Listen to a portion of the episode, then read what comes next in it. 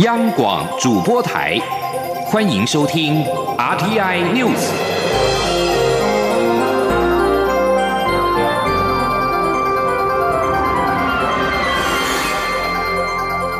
听众朋友您好，欢迎收听这节央广主播台提供给您的 RTI News，我是张顺祥。首先把新闻焦点关注到是刚刚收盘的欧美股市以及国际油价的表现。国际油价二十九号收盘上涨，创三月中旬以来的最高水平。原因是美中等国汽车燃油需求增加的迹象，激起人们对于主要市场复苏出现转机的乐观情绪。纽约商品交易所西德州中级原油六月的交割价上涨了一点一五美元，来到每桶六十五点零一美元。伦敦北海布伦特原油六月交割价上涨了一点二九美元，来到每桶六十八点五六美元。而在美国股市表现方面，标普是创新高。脸书在公布亮眼的财报之后，股价劲扬，推动美国股市二十九号收涨，其中标普收盘创新高。与此同时，投资人正在观望的是即将公布的亚马逊财报。道琼工业指数上涨了两百三十九点，收在三万四千零六十点。标准普尔指数上扬了二十八点，收在四千两百一十一点。科技类股为中心的纳斯达克指数上扬了三十一点，收在一万四千零八十二点。不过，欧洲的股市则是比较多跌的。欧洲银行股在季报表现强劲之下，升到十四个月来的新高。而欧元区的公债值利率上升，投资人在接近破纪录水平的时候获利了结。欧洲股市二十九号大半是收跌的。伦敦金融时报白种股价指数是平盘六千九百六十一点。法兰克福三十指数下滑一百三十七点，收在一万五千一百五十一点。巴黎 CAC 四十指数下跌了四点，收在六千三百零二点。而在台北，台北股市二十九号收四月的月线，一举站上了这个月的相对高点，成交量再度登上近新台币五千五百亿的大量。月线连六个月收红，台股量价齐扬，当冲交易税率减半优惠，年底是否会功成身退呢？财政部长苏建荣二十九号在立法院答询的时候表示，财政部三个方向考量，也会和金管会进一步讨论。前日记者陈立信宏报道。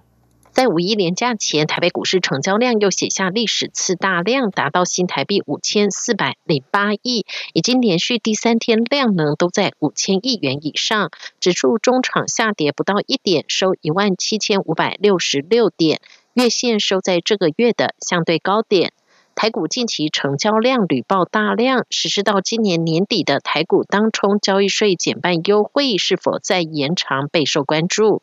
民进党立委沈发会二十九号在立法院财政委员会质询财政部长苏建荣时指出，近日台股交易量屡创新高，当冲占比比例高，当冲交易税率减半优惠如果再延长，是否助长投机歪风？国民党立委曾明宗也认为，台股已经在四月二十二号冲出七千六百七十五亿元的大量，当冲交易税优惠是否有再延长的需要？苏建荣在答询时表示，当初推动台股当冲交易税减半优惠措施，是为了拉抬台股量能。当时成交日均量只有一千多亿，近期上市柜合计一度达到七千多亿。如果政策目的已经达到，确实需要检讨。苏建荣说。这个这个部分，我我们的立场大概这样子说：，当空降税的目的，第一个，当空降税的目的是不是达到了？哈，第一个，第二个，就说以目前的一个情况的话，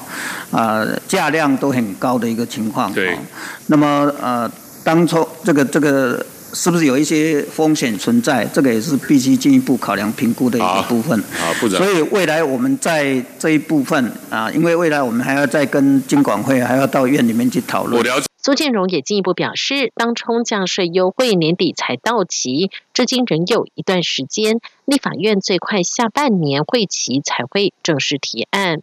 金管会主委黄天木日前也在答复立委时表示，当冲降税有助交易市场提升，金管会希望届满后能再延长，但最终仍会尊重财政部的决定。中央广播电台记者陈琳信鸿报道。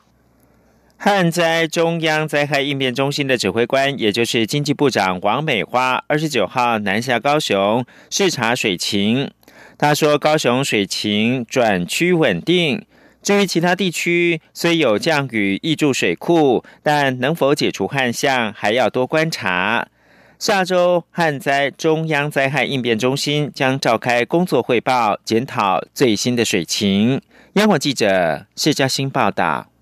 全台旱象未解，旱灾中央灾害应变中心指挥官、经济部长王美花二十九号前往高雄视察当地供水及抗旱应变措施的进度。王美花大赞市长陈其迈发挥冲冲冲个性，三四月就与经济部联系，要稳住高雄水情。这段时间下来，光是节流方面，高雄就很有成效。例如民生用水节水率达百分之十，工业大户节水率也超过百分之二十。王美花指出，在开源方面，经济部与高雄市府会以最快的速度，在高雄开挖六十二口抗旱水井，连同南化、屏东、高平溪等调度，还有浮流水等，可在五月底前新增每日四十八万吨水。其中，高雄市府主动响应凿井，中央一定会给予经费支持。他说：“嗯非常谢谢高雄市政府跟我们一起分工哈，来增加这么多的水井。那呃，当然，因为我们本来就有争取到这个抗旱一点零、二点零的经费，所以啊，在这样的一个水井的部分，它出工了，那我们这个经费的部分呢，一定会来支援高雄市政府。至于水情灯号是否有望好转，王美花表示，目前看来高雄水情有趋向稳定，其他地区虽然近期降雨有所帮助，但能否解主焊项还要再观察。下周应变中心就会召开工作汇报，检讨水情。高雄市长陈其迈则指出，目标是让澄清湖水库在五月份回到满水位的两百六十万吨。在各方努力下，他有信心高雄能守住水情橙灯，不进入红灯，但也会做最坏打算来开发水源，节约调度。他表示，目前估算供水到六月底没有问题，且未来若梅雨报道，依照水利署的说法，高雄很可能成为第一个水情转好的城市。中央。广播电台记者谢嘉欣报道。国际新闻：在美国总统拜登决定从阿富汗撤军之后，北大西洋公约组织的官员二十九号表示，北约已经展开从阿富汗撤军的工作。北约的官员告诉法新社，北约盟国在四月中旬决定，将在五月一号前展开北约驻阿富汗的坚定支援任务的撤军工作。这项工作已经开始。这名官员指出，北约在撤军的期间，对于塔利班的任何攻击都将会强力的回应，计划在几个月内完成撤军的工作。美国前总统川普设定，美军将从五月一号开始全面的撤离阿富汗，眼看期限逐渐的逼近，而阿富汗内部的谈判进展缓慢。暴力与日俱增，塔利班即将重掌政权。阿富汗的人权，尤其是女权，近二十年来的进展可能会全面的蒸发，引发各方的忧心。请听以下专题报道。一起听世界。到一起听世界，请听一下中央广播电台的国际专题报道。今天的国际专题要为您报道的是：美军即将撤离阿富汗的女权可能化为乌有。美国前总统川普政府在二零二零年的二月份和阿富汗民兵组织塔利班达成了和平协议。美国方面承诺会在今年的五月一号全面的撤离阿富汗，来换取塔利班和阿富汗政府之间举行和谈。而占据阿富汗百分之三十土地的塔利班，从去年九月开始跟阿富汗政府展开谈判，但是进展不多。此外，最近几个月以来，阿富汗境内的街头暴力也与日俱增，而针对维权人士、记者、医生、法官还有专业人士的暗杀也是有增无减。尤其当这些人是妇女的时候，美国国务院在日前就表示，阿富汗暴力的等级已经高到了让人没有办法接受。这些攻击的元凶大多是指向塔利班，虽然他们并不承认。因此，美军撤离在即，阿富汗的情势却是让人忧心。而女权在过去近二十年的进展，有可能会全部化为乌有。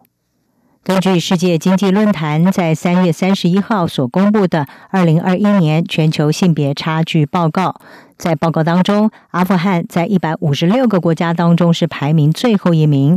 但是，这并不是阿富汗女权最恶劣的时期。阿富汗妇女事务部的新任副部长，二十九岁的女性贾吉尔，她就向美国线上时事杂志《外交家》是表示，在塔利班一九九六年到二零零一年统治期间，他们不让妇女受教育，也不让妇女就业，而且妇女不得在没有男子陪伴之下走出家门，如果违反规定，还会受到公开鞭打以及用石头击毙等等这些刑罚。贾吉尔指出，在塔利班倒台之后，阿富汗的妇女平等取得了许多的进展。阿富汗国会也在妇女保障名额之下，女性议员的比例已经追平了美国的国会。阿富汗所有学童当中，也有百分之四十是女孩，而性别平等也已经载入了阿富汗的宪法当中。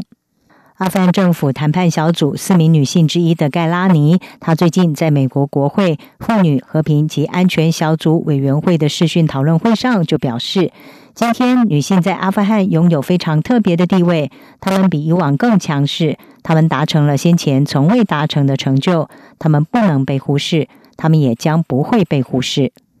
但是，阿富汗女性所获得的这些成果仍然相当的脆弱，而且可能会再度的失去。外交家杂志就指出，塔利班虽然宣称他们对妇女受教育的看法已经从一九九零年代以来出现了一些进化，但是根据人权观察组织，在塔利班的正式声明还有官员的实际立场之间，还是存在着重大的落差。以阿富汗政府和塔利班的会谈为例，在杜哈会谈当中，阿富汗政府的二十一人谈判团里面，女性只有四个人；到三月的莫斯科会谈，则只剩下了一个人。而塔利班在和平会谈当中根本没有女性代表。卡吉尔就指出，会谈当中各方利益相关者有太多的法夹弯了。塔利班方面在持续进行的谈判中缺乏清晰度，也让他对阿富汗妇女未来的下一步会如何感到害怕。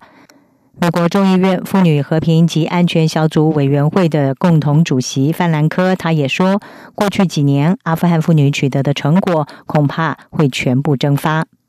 而面对阿富汗的情势，美国总统拜登政府官员也一再的强调，阿富汗政府和塔利班之间的任何协议都必须要保护人权，尤其是妇女和少数族群的人权。前美国驻喀布尔大使馆前副代表团的团长，而目前是在华府智库战略暨国际研究中心担任研究员的福尔茨海默，他向 CNN 表示：“我所关切的是，拜登政府只提出了新的撤军期限。”而不是改成以阿富汗情况来作为撤军的依据。这些撤军依据必须要包括停火，而且也应该要展开包含在政治路线当中的社会协议。福尔茨海默说：“妇女、年轻人和少数族群的权利，这些都受到暴力威胁，即使是来自内战的暴力，或者是特别针对这些族群的暴力，他们都是第一批受害的人民。”而为了加速阿富汗的和解跟停火，美国国务卿布林肯在写给阿富汗总统甘尼的信当中，就提出一系列的建议，其中包括要共同组成一个临时政府，共享权力协议。美国共和党的众议员，也是妇女和平及安全小组委员会共同主席之一的沃兹，他就指责说，美国会提议解散一个有宪法支持、经过民主选举，并且由我们共同为他战斗、捍卫的政府，实在是让我震惊。而其中一个关键的部分是妇女的权利。他说，尤其是塔利班是不是会信守承诺，切断跟盖达等恐怖组织的关系，并且保护阿富汗妇女和少数族群的权利，让人强烈的怀疑。不论如何，美国从阿富汗撤军在即。而塔利班的势力已成，撤军协议也难以逆转。拜登政府似乎也无法阻止塔利班的执政。阿富汗女权发展的前景实在是令人忧心。以上专题由央广编译，黄启林撰稿，海青青播报。谢谢您的收听。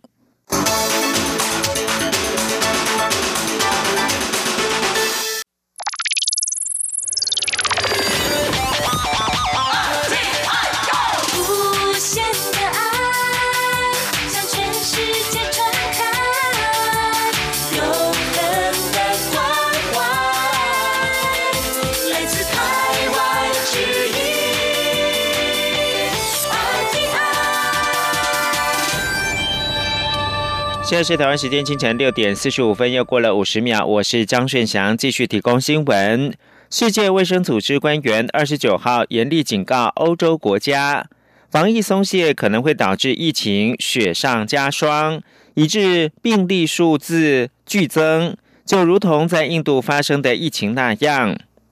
世卫欧洲区主任克鲁格二十九号表示，各国不应该犯下太快。放宽防疫限制的错误，以免出现类似在印度发生的新一波 COVID-19 疫情。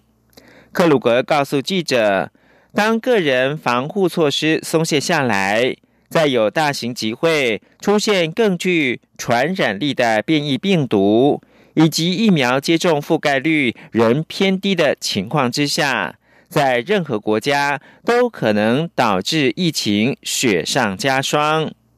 克鲁格强调，了解印度疫情可能发生在任何地方相当的重要。针对华航机师染疫案，中央流行疫情指挥中心启动华航机师裁剪专案，针对一千两百七十九名前舱机师进行了核酸跟血清抗体的裁剪。指挥中心指挥官陈时中二十九号表示。在验出一名机师的血清抗体是阳性，是日前验出血清阳性三号女机师的配偶。陈时中表示，目前仍有机师在派飞当中，指挥中心将持续的裁剪，针对 PCR 阳性、血清抗体阳性者，也会一并的裁剪其家人跟执勤的同组员。而从二十号开始的十天之内，中华航空公司已经连续出现货机的机师跟家属感染 COVID-19，连华航提供给机组员进行居家检疫的防疫旅馆诺富特，也在二十九号出现了一名中级主管确诊的案例。华航教官陈贝贝坦言，机组员现在心情都很浮躁。对于感染源究竟在哪里，更是感到杯弓蛇影，急需一盏明灯来指引。记者吴丽君报道。华航货机机师染疫风暴持续从前舱机组员扩大到家人、孩子就读的学校，甚至延烧到机组员的防疫旅馆诺富特。同样身为华航货机机师的桃园机师工会常务理事陈贝贝，二十九号受访时表示，现在大家心情都很浮躁，既惊吓又不知所措，同时也承受着极大的。压力，陈贝贝指出，目前感染源还在厘清。这个时间点，不止机师自己难过，机师的家人也很难过，尤其是同住的家人。他表示，有些机师的另一半上班时还会受到歧视，或被要求在家上班。如果是防疫考量，当然无可厚非，但他们仍希望大家在言语。上能够持平些。包括小孩在学校，也希望大家能以同理心相待。他并指出，随着风暴不断扩大，华航机师内部更是杯弓蛇影，急需一盏明灯指引，到底问题出在哪？陈贝贝说：“我们在就是杯弓蛇影啊，因为我们认为我们可以做的事情，我们都不只是遵守规定，我们还加码完成，但居然还是有人感染了，还是确诊了，我们。”其实我们自己心中也很忐忑，到底问题出在哪里？那我们不管是住诺富特，或是到了国外的饭店，我们这边做的基本功夫是一样。可是到底哪里还可以加强？我们需要一个明灯来保护我们自己跟我们的家人。陈贝贝也呼吁大家，当前应该齐心找出可能的感染途径，并加以杜绝防备，而非用猎巫的方式找一些人或一个族群来。怪罪，即使未来找到感染源，外界也不应多加指责。毕竟没有人希望染疫。至于华航的人力，目前肯定受到影响。他只希望中央流行疫情指挥中心能尽快给出机组员更专业完善的指引。中央广播电台记者吴丽君在台北采访报道。华航防疫旅馆的员工确诊，指挥官陈时中表示，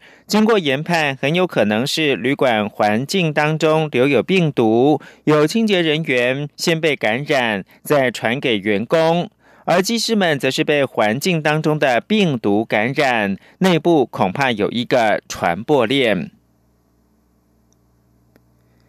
近日发生中立。临检盘查女老师案以及黑衣人冲入到松山警分局等警纪的案件，监察委员林国明、陈景俊二十九号说，远警执法过程是否适当，以及警方有没有涉及到包庇，是否有上级施压等等，已经申请自动调查。陈景俊说，究竟警方绩效制度的检讨、法治教育的培养。以及用人制度考量是否妥适合法，警员的勤务编排是否得当，主管机关有何防弊监督机制以及策进作为，都有详加全面调查跟了解的必要。近来传出数起警纪的争议，行政院长苏贞昌二十九号在行政院会才是，肯定远警的辛劳。但好不容易建立的警察声望，因为最近几起事件受到影响，显示警察的基础教育、在职训练有所不足。苏贞昌表示，从警纪争议个案到机制都应该检讨，对个案违法零容忍，对制度破口则要改善。请记者王维婷的采访报道。最近几起警纪案件，包括黑衣人冲入松山分局中仑派出所、中立警察盘查女老师，以及北投分局借题犯人私下会见亲友，引发社会关注。行政院长苏贞昌二十九号在行政院会表示，肯定警察辛苦和第一线执勤员警的辛劳，民调也对警察高度肯定。但是好不容易建立的声望，因为最近执法不够严谨、违法乱纪的争议受到影响。苏贞昌表示，中立临检女老师的警察虽然积极认识，但执法过程不够严谨，个案应该检讨，警察教育训练要加强落实。针对黑衣人冲入松山分局。中仑派出所事件，苏贞昌指出，当时没有马上立案法办，已属不该。后来又发生警察疑似湮灭证据。此案要彻查到底，给社会交代。苏贞昌进一步表示，北投分局竟私下让借题人犯与亲友会面，此案也要查办是否有违失。政务委员、行政院发言人罗秉成转述说：“如何进行临检盘查？大法官第三百五百三十五号已经有所解释，警察职权行使法也有所规范。这一部分的个案要检讨，警察同仁的教育训练也要加强落实。”另外，关于黑衣人冲入松山分局中能派出所的这个案子，如果有包庇影视，应该尽速彻查到底，严以追究，给社会一个交代。有这样的漏洞，让借题人犯给他的友人私下会面接见，这一次这件事情也要查办有没有违失。苏贞昌说，最近发生的三个案例都显示，警察基础教育在职训练有所不足，从个案延伸到机制都要检讨，对个案违法零容忍，追查到底，制度空窗破口也要检视并改善。中央广播电台记者王维婷采访报道。台北市警松山分局跟北投分局先后传出警纪的事件。台北市长柯文哲二十九号表示，应该先调查清楚再惩处，不要因为政治压力就随便拿基层来抵账，这是不好的文化。劳动部近日发函给各人力银行，禁止协助广告、招募或中介人员前往中国就业。大陆委员会二十九号晚间以书面形式应讯表示，面对近来中国大陆积极透过挖角以及渗透等手段，避免法律以及吸纳诱拉台湾高科技人才，相关机关已经召开会议，要研商如何强化行政管理。后续将由全责主管机关进行法规的宣导等，以维护整体市场的秩序跟保护国家安全以及利益。此外，针对厦门市公安局出入境管理局在厦门台商协会成立台胞台企服务站的相关报道，洛克的副主委邱垂正表示。这是属于中国大陆的促融促统的作为，一些相关的深化做法有其目的性。记者王兆坤的报道。关于厦门台商协会的台胞台企服务站，服务内容包括预约受理台胞证首次申请、到期换发、指导台湾民众办理在中国大陆定居等相关手续，并对申请资料进行初步审核，以及指导我民众在厦门当地办理暂住登记和居住证。陆委会副主委邱垂正表示，这是中国大陆促融促统作为，国人应警觉防范。邱垂正说，本会也要再次提醒在陆经商工作的国人注意，中国大陆的政治体制与台湾不同，官方部门进驻民间协会也非常态，应该提高警觉，审慎防范，避免个人的权益受损。陆委会在三月十八号宣布恢复陆方商务履约或跨国企业内部调动来台。邱垂正引述内政部移民署的资料指出，到四月二十二号为止，申请商务履约、跨国企业内部调动的有两百八十八人，已许可七十八人，其余案件目前正由相关机关进行审查。日本日前发表的外交蓝皮书，重申支持台湾以观察员身份参加世卫大会。邱垂正回应媒体询问时表示，中共当局屡次以其片面设定的一中原则，错误引用联大及世卫大会决议等方式阻挠台湾参与，是根本性以政治干预世卫组织运作，更罔顾台湾人民健康权益。邱垂正强调，北京方面无权代表台湾，更无法无力负责台湾人民的健康安全，这是像铁一般的事实。中央广播电台记者王兆坤台北采访报道。国际新闻：俄罗斯反对派领袖纳马尼二十九号在狱中透过视讯出庭，他看起来身形憔悴，但仍持反抗的态度。这是他自上周结束绝食以来首次的公开露面。纳瓦尼的头发已经剃掉，身穿狱服出庭。他透过视讯告诉庭上。看见镜中的自己像是一个害人的骷髅头。他的律师表示，纳瓦尼自预约以来瘦了二十二公斤。纳瓦尼批评俄罗斯总统普廷是一个赤裸偷窃的国王，他将继续统治十年，直到最后。纳瓦尼必须在狱中服刑两年半。他在三月三十一号宣布绝食，要求对他的腿伤跟背伤进行更好治疗。但他之后在四月二十三号宣布停止绝食。最后看到是美国总统拜登二十九号发表他的首场国会的联席演说。根据民调公司尼尔森公布的初步收视的数据，全民大概有一千一百六十万观众透过美国四大电视网收看这一场演说。美国广播公司、美国国家广播公司以及哥伦比亚广播公司，还有福斯电视网四大。电视网转播这次的拜登演说，预计其他电视网的收视率将在稍晚出炉。以上新闻由张顺祥编辑播报。